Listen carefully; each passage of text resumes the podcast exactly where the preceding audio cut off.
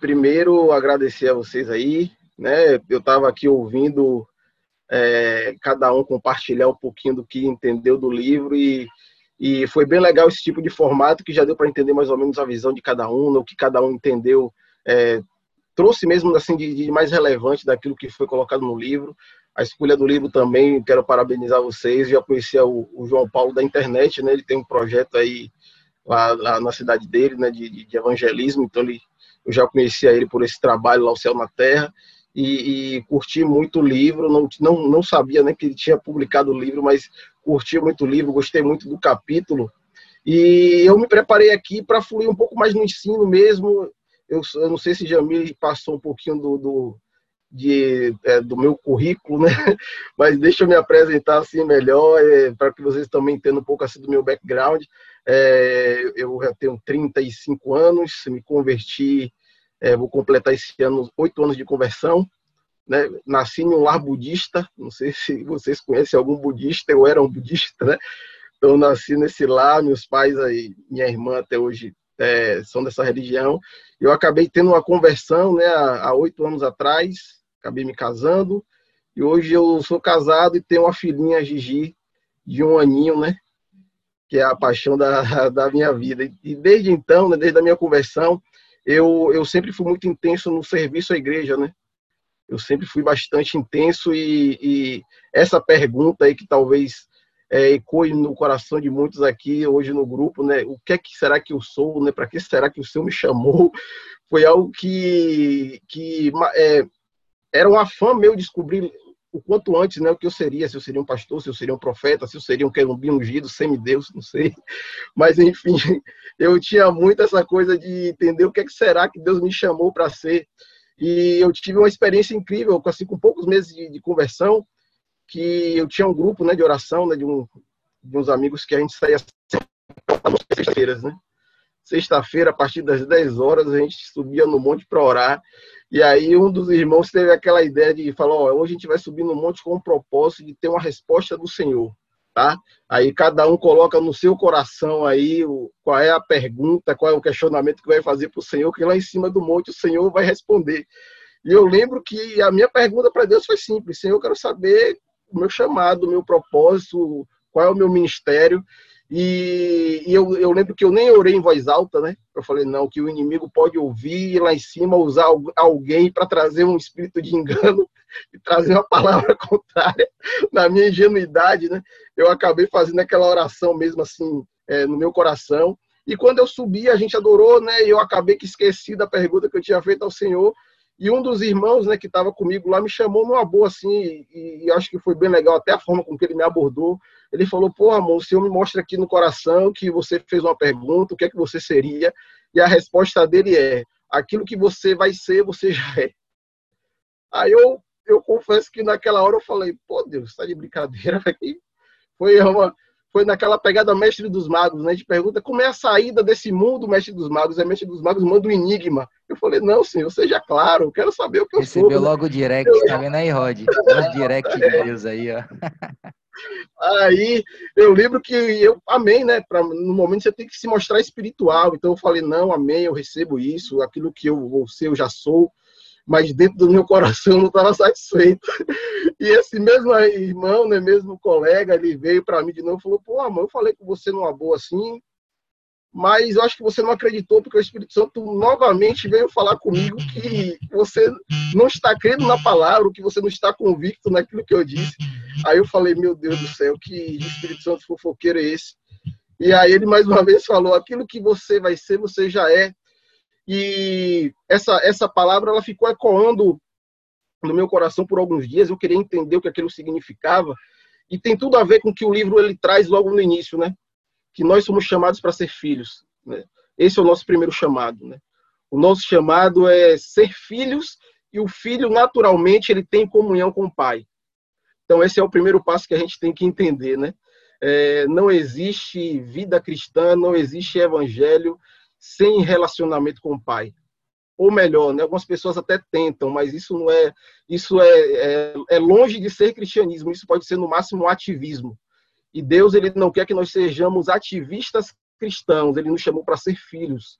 E como os filhos, nós temos que, de fato, ter, é, prezar por esse relacionamento com o nosso pai. Eu gosto, assim, eu dividi em três tópicos, assim, o, o, o, esse capítulo do livro. E nesse primeiro tópico que fala do chamado, é, o próprio João Paulo, ele fala de um, de um princípio lá de, é, teológico, né, que é, o, é a lei da primeira menção, né? Você vai para procurar uma palavra ou um princípio cristão, enfim, você procura onde ele foi mencionado pela primeira vez na Bíblia, e esse princípio, quando ele, e essa, é, vamos dizer, esse entendimento né, dessa primeira menção, ele pode ser aplicado por toda a Bíblia, né? E pensando, e vindo, e ouvindo isso, e lendo isso, eu me lembrei justamente de Adão e Eva, né? Porque se a gente está querendo entender sobre o chamado de se relacionar com Deus, então a gente tem que voltar então para o homem original, né, para o projeto original de Deus. Porque o que Jesus ele veio trazer foi justamente a redenção. Redenção quer dizer retorno ao Éden, né? Esse é o propósito de Jesus hoje. Jesus ele vem, ele entra nas nossas vidas para que a gente possa é, desfrutar de uma vida abundante da mesma maneira que o primeiro homem, que Adão e Eva desfrutavam no Éden. Esse é o propósito de Jesus para a gente hoje, que a gente venha reinar em vida, desfrutar dessa vida em abundância que ele tem para a gente hoje. E quando a gente olha para Adão e Eva lá no Éden, muitas pessoas falam: Poxa, Adão não tinha muita coisa para fazer, né? Porque Deus fez tudo pronto, né? Deus, Deus é, é, só foi só foi é, criar Adão no sexto dia, depois que ele já tinha feito todo o enxoval, depois que ele tinha visto que tudo que ele construiu, que ele, que ele fez era bom, né? E é, é um engano, tá? Adão tinha muita coisa para fazer. Deus ele deu alguns desígnios para Adão cuidar de um jardim como aquele naquela época, eu acho que era um, era um trabalho enorme, né? Ele tinha muita coisa para fazer, ele não ficava o dia todo lá deitado na rede, só na viração do dia e se relacionar com o Senhor. Ele tinha muita coisa a fazer, mas o que fazia a diferença é que aquilo que Adão e fazia e Eva fazia, né, por consequência, é, não era um trabalho, era um fluir de quem eles eram, né? Eles se relacionavam com Deus, e o resultado disso, o fluir disso, é, era, era todas as tarefas que eles faziam durante todo o dia. E a gente precisa entender justamente isso, né? Quando a gente entende quem a gente é, quando a gente se relaciona com o Pai, aquilo que a gente faz, as tarefas que a gente desenvolve, na verdade não vão gerar peso, não vão gerar cansaço, porque na verdade é um fluir daquilo que nós já somos. Mas antes de fazer, é necessário entender quem somos, né? Antes do fazer, é necessário saber o ser. É, a gente precisa ser para fazer, né? E tem uma parábola que eu acho que, que exemplifica de maneira espetacular isso, que é a parábola do filho pródigo. Eu sei que ela é aplicada muitas vezes para falar daquela pessoa que, que se desviou, mas a parábola do filho pródigo, ela conta a história de dois irmãos que, que acho que exemplifica bem isso que a gente está falando aqui. Né? É, um dos irmãos, o mais novo, ele chega para o pai e fala: Pai, me dá uma parte da herança. E o pai divide a herança. Esse irmão mais novo, ele entendia que o pai era um pai bondoso, ele sabia que o pai ele iria dividir a herança sem nenhum problema, mas ele incorreu no erro. Ele falou: Já tenho herança, vou viver a minha vida ao meu bel prazer. E ele decide agora sair da casa do pai e viver a vida debaixo da, da, da maneira com que ele achasse melhor. E a gente já sabe o final da história, né? Que ele chega no momento que ele está trabalhando, cuidando de porcos e com vontade de comer a comida dos porcos, né? Então ele tem aquele insight, né? Ele tem um start, um estalo. Ele fala, cara, eu vou voltar para casa do meu pai porque pelo menos lá até os escravos é, é, têm uma posição mais digna que a minha aqui hoje. E aquele filho decide voltar, né? Mas o que eu acho mais incrível não é só desse, desse irmão, né, não só assim a vontade que esse irmão ele tem de sair da, é, de desfrutar uma vida longe do pai.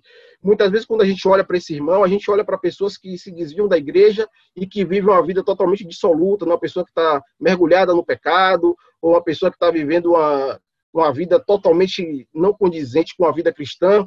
Mas eu consigo olhar para esse jovem, né, que sai da casa do pai para viver a sua própria vontade, é, como pessoas é, do nosso meio hoje, sabe? Pessoas que simplesmente, ah, eu peguei a herança, e a herança é Cristo, eu recebi a herança, e eu não quero viver o propósito de Deus, eu quero viver, vou, vou me dedicar à minha própria vida, sabe? E o que e a lição que esse jovem ele tem e que a gente tem que ter é justamente que uma vida sem relacionamento com o Pai, sem estar em comunhão com o Pai, é, uma vida pelos nossos próprios caminhos, ainda que a gente seja filho, não vai levar a gente a um lugar legal. Veja que mesmo quando ele estava comendo a comida dos porcos, ele continuava sendo filho. E eu posso até afirmar, a Ramon está dizendo que ele, que ele era alguém salvo? Sim, eu acredito que sim, ele era um filho, ele estava só distante do propósito mas ele estava vivendo uma vida muito aquém daquilo que o pai designou para ele. O pai não tinha preparado esse tipo de vida para ele. E quando ele volta, o pai agora bota novas vestes, coloca o anel, coloca a sandália, e ele começa agora, em comunhão com o pai, a desfrutar da vida que o pai tinha preparado para ele. Mas, por outro lado, tem outro irmão que nunca saiu da casa. Tem um segundo irmão que estava o tempo todo lá na casa e servindo, fazendo tudo que o pai ordenava, né? Ele fazia tudo aquilo que o pai mandava. Mas ele não tinha comunhão nenhuma com o pai. A gente percebe isso pela, pelo próprio discurso dele, né? Ele não consegue chamar o pai de pai. E ele também não consegue é, reconhecer o irmão como irmão. Quando o pai, quando o pai pergunta, meu filho, por que você não está aqui na festa que a gente fez para seu irmão que retornou? Ele fala, eu estou aqui o tempo todo e o Senhor nunca matou nem um boi magro para mim, nunca fez nem um churrasco de carne dura para mim. E esse irmão que estava fora, que gastou tudo isso, gastou toda a sua herança lá, né, de maneira dissoluta, você preparou essa festa. E o pai fala para aquele irmão, né? Calma, filho. Você sempre esteve aqui e tudo, e da mesma maneira que eu reparti a herança com seu irmão, reparti com você. Tudo que é meu é seu. Ou seja, quando a gente não tem a comunhão com o pai, né, quando a gente não consegue ter, quando a gente não tem esse relacionamento profundo com o pai, a gente não vai ter, não vai conseguir desfrutar da vida que ele tem para a gente, mesmo estando na mesma casa, mesmo estando congregando, mesmo a gente vivendo a rotina da igreja como instituição, mas a gente não vai conseguir desfrutar da vida que o Pai tem para a gente, do propósito. Lembra lá de Adão? Qual era o propósito? Ele desfrutar, ele governar e ele tinha que multiplicar aquele irmão que estava dentro da casa, ele não estava desfrutando da vida primeiro que do relacionamento que ele podia ter com o pai e por consequência não estava desfrutando da vida em plenitude que o pai tinha. Logo, ele também não conseguia perceber o irmão como irmão. E se ele não conseguia perceber o irmão como irmão, como é que ele iria servir esse irmão? Vocês percebem que a cruz ela tem duas hastes? A primeira, a primeira haste vertical, ela fala justamente desse relacionamento que nós temos que ter com o Pai. E quando a gente estabelece um relacionamento de intimidade com o Pai, a gente está habilitado agora para fazer esse relacionamento interpessoal na horizontal com as pessoas. Quando eu reconheço meu Pai, eu consigo claramente reconhecer o meu irmão e servir o meu irmão. Mas quando eu não me relaciono com meu Pai, eu consigo apenas ver tarefas eu consigo apenas enxergar coisas a fazer, eu consigo ver apenas trabalho, suor do meu rosto. E o nosso chamado, gente, a palavra diz que aqueles que confiam no Senhor, está lá em Isaías, né? Eles correm e não se cansam. Foi, foi o que aconteceu com Paulo, né? Paulo era o cara que tanto fez pelo evangelho, mas em nenhum momento você vai falar ver Paulo cansado. Por quê? Porque ele fluía. Ele fluía, ele não trabalhava. Né?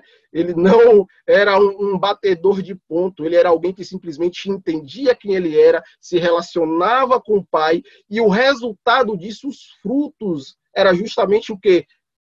O, o, o, trabalho que ele exercia, era, era o fluir de quem Paulo era. Né? Então, entender esse chamado nosso de ser filho, de se relacionar com o pai, é o primeiro passo, gente. É o primeiro passo porque a gente vai falar um pouco mais na frente de ministério, e ministério é justamente uma tarefa impossível dada para uma pessoa não habilitada para cumprir essa tarefa. O que a gente mais vai precisar dentro dessa vida ministerial é ter confiança em Deus, é exercitar a nossa confiança no Pai. E a gente só consegue confiar em quem a gente conhece. Eu não sei aqui se tem alguém diferente dessa percepção, né? Mas de maneira natural, falando de maneira natural mesmo, a gente só vai conseguir confiar em quem a gente conhece. Se eu chegar aqui, vocês estão me vendo hoje pela primeira vez com uma proposta mirabolante aí para vocês ficarem ricos em pouco tempo, eu tenho certeza que vocês vão olhar e falar: quem é esse cara que apareceu aí hoje com essa proposta? Não confio nessa palavra, não. Deve ser alguma pirâmide, deve ser alguma telex free da vida aí, deve ser alguma furada, porque vocês não me conhecem. E, e, e com Deus, e da mesma forma, gente, quando vem uma tempestade, quando vem uma adversidade, se você não conhece quem é o seu pai, não adianta orar, pai, aumenta minha fé. Porque você não vai confiar da noite para o dia em alguém que você não conhece. Por isso que a gente precisa, de fato, ter uma intimidade com o Senhor, cultivar o relacionamento com o Senhor, porque no dia mal, no dia da dificuldade, no dia que aquilo que é, é a realidade de Deus para as nossas vidas forem confrontadas com as adversidades desse mundo, a gente vai saber em que a gente vai confiar. A gente vai saber em que voz a gente vai dar ouvidos, né? É, eu, eu brinquei uma vez num grupo como esse, né? É, é um grupo pequeno que a gente tem, que eu, que eu liderava, é, a respeito daquela passagem lá de Pedro andando sobre as águas. Aí eu fiz uma pergunta, eu falei, vem cá, o que era mais poderoso? A palavra de Jesus dizendo, Pedro, vem andar sobre as águas, ou ter a tempestade? Aí todo mundo de bate pronto, não, a palavra de Jesus era muito mais forte, muito mais forte, muito mais forte. Aí eu falei, é, mas chegou um momento que Pedro começou a afundar. Então o vento e a tempestade tiveram uma relevância naquele episódio, né? Então teve um corajoso que falou, não, amor, vou falar a verdade. Jesus ele fala para a gente, a gente crê nas promessas, mas às vezes a tempestade é muito forte, às vezes a tempestade vem, o vento está no nosso lado e é difícil mesmo você confiar. Eu falei, é verdade. E aí, no final de tudo, todo mundo começou a concordar, é verdade, a tempestade também tem o seu poder. E no final fiz a pergunta, então o que é mais forte? A palavra ou a tempestade? E, e, o que eu achei mais incrível é que o grupo ficou dividido. Tiveram umas pessoas falando, não, a palavra de Jesus é mais forte. E outras pessoas falaram, não, a tempestade também ela tem força. O grupo ficou bem dividido, né? E aí eu terminei falando, gente, aquilo que você focar vai ser mais forte se você focar na palavra de Deus, se você tiver inteiramente com os olhos fixados no autor e consumador da sua fé, a tempestade não vai ser problema. Mas se você começar a tirar os seus olhos de Jesus e aquilo que ele falou a seu respeito e começar a olhar ao seu redor, certamente você vai ser suplantado. Aquilo que a gente foca expande aquilo que a gente coloca o nosso olhar direcionado, ele vai ter um papel de relevância na nossa vida. Por isso que o autor de Hebreus vai falar, né? Fixe os seus olhos no autor e consumador da sua fé, permaneça com seus olhos fixados em Cristo. Mas a gente só vai conseguir permanecer fixados em Cristo e na confiança nele, justamente se houver relacionamento, gente. Justamente se a gente conhecer o coração do nosso Pai, quando a gente entender o que de fato ele quer para as nossas vidas. Amém? Está fazendo sentido para vocês? Eu estou aqui tentando ir mais no, no modelo freestyle, né? mais, mais livre, mas eu, eu, eu espero que esteja fazendo sentido para vocês. Então, uma vez que eu pulei essa primeira etapa, né, que é me relacionar com o pai, de entender que o meu chamado é ser filho, de entender quem eu sou, tá? quem eu sou não muda independente do que eu faço, né? O, o, que eu sou, o que o pai me tornou é imutável. Eu falei agora há pouco, eu tenho uma filhinha de, de um ano, né? E eu fico imaginando o que é que ela pode fazer para deixar de ser minha filha, né? Eu, eu, eu não achei ainda a resposta, né? Eu não consegui achar a resposta para isso. Por quê? Porque existe ex-marido, existe é, ex-professor, ex-traficante, ex-tudo, né? Mas não existe ex-filho. Filho é uma posição e Deus nos colocou nessa posição, posição de filhos. Então, quando eu entendo que eu sou filho, né? O que eu faço, fui, né? Então, o primeiro passo é entender quem eu sou, antes de querer fazer algo, antes de querer botar a mão na massa, é entender quem eu sou, qual é a minha identidade e ter o meu relacionamento com o meu pai. Logo depois que a gente vence essa etapa, a gente precisa agora entender qual é a nossa vocação. E Dani, é, Dani trouxe algo bem legal aí sobre vocação, algo que eu tinha até separado aqui, Dani, que é justamente vocação é a nossa aptidão natural de fazer algo. Essa é a nossa vocação. Então, se Deus ele te chamou para algo e você ainda está em dúvida sobre o, é, qual o seu propósito, né, como vocação ministerial, eu quero te convidar a, a olhar para você e quais são as suas habilidades e talentos naturais que você tem hoje. Eu tenho certeza aqui que todos aqui devem ter algum talento para algo. Quando eu olho para a minha vida, eu lembro que desde o ensino médio, né, quando eu tinha aí lá meus é, 15, 16, 17 anos, tem um pouquinho de tempo isso aí, eu lembro que toda vez que o professor pedia para dar alguma aula, né, para fazer um seminário, eu acho que até hoje tem esse formato, não estou tão velho assim, né? Eu lembro que os meus, os meus amigos, eles me chamavam de showman, porque eu tinha muita facilidade de, de, de destrinchar o assunto, né, de, de, de trazer para eles o entendimento do assunto que o professor pedia, e muitas vezes o professor ele pedia para eu dar aula em outras salas né, da, da escola, e muitas vezes eu fiz isso, e aí na faculdade da mesma maneira.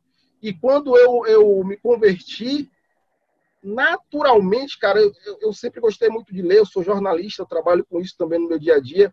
E naturalmente me veio uma fome assim incrível pela leitura da Bíblia, a ponto de eu ficar 14 horas ininterruptas lendo a palavra, assim, inteiramente mergulhado.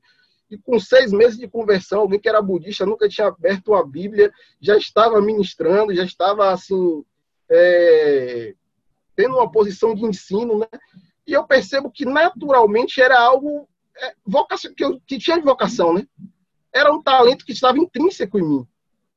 Eu naturalmente eu, eu, eu gosto disso, eu, eu, eu ministro muito a palavra assim na, na minha igreja, eu uso muito o púlpito, mas o espaço que eu mais gosto é justamente quando eu estou no pequeno grupo, em casa, com poucos, e a gente começa a compartilhar da palavra, trazer o ensino. Acho que eu, é, é, algo que eu tenho muito prazer, né? Eu passei um dia assim, é, muito cansativo em relação ao trabalho, mas como eu estou renovado de estar aqui compartilhando um pouco do que eu entendo para vocês, porque tem a ver com a minha vocação. Né? E o que é que a vocação ela vai trazer na prática? A, a vocação vai trazer leveza no que você faz. A, a vocação ela não vai trazer peso. Como eu falei anteriormente, gente, a vida ministerial ela não é uma vida fácil. Ela não é uma vida fácil. A vida cristã, na verdade, a vida em geral, tá? Porque muitas vezes a gente fala, oh, é difícil servir ao Senhor. Eu acho que muito mais difícil é não servir a Ele, né? É não ser filho. Eu acho que é muito mais difícil. Mas a vida nesse mundo, o próprio Jesus ele fala, vocês terão aflições. Jesus ele alinhou a expectativa com seus discípulos, né? Antes de ser crucificado e, e ascender ao céu, Jesus ele vai dizer aos seus discípulos, ó, vocês terão muitas aflições, mas tenham bom ânimo porque eu venci e eu vou trazer para vocês talentos, eu vou trazer para vocês unção, eu vou trazer para vocês uma habilidade vinda do Espírito Santo para que vocês possam desempenhar a santa vocação que eu chamei cada um de vocês. Então, é, fazer o que você é, é vocacionado, foi vocacionado por Deus para fazer, isso vai, vai tirar de você aquela sensação de peso e cansaço. Porque um evangelho que é baseado na força do meu braço, vai chegar um momento, gente, nós somos de carne e osso, nós vamos desistir. Quando eu baseio a minha vida cristã na força do meu braço e eu quero desempenhar um papel que eu reputo, né, que eu reputo que eu deveria fazer, mas eu não estou habilitado, em algum momento isso vai trazer cansaço. Em algum, em algum momento a conta vai chegar. Eu costumo dizer que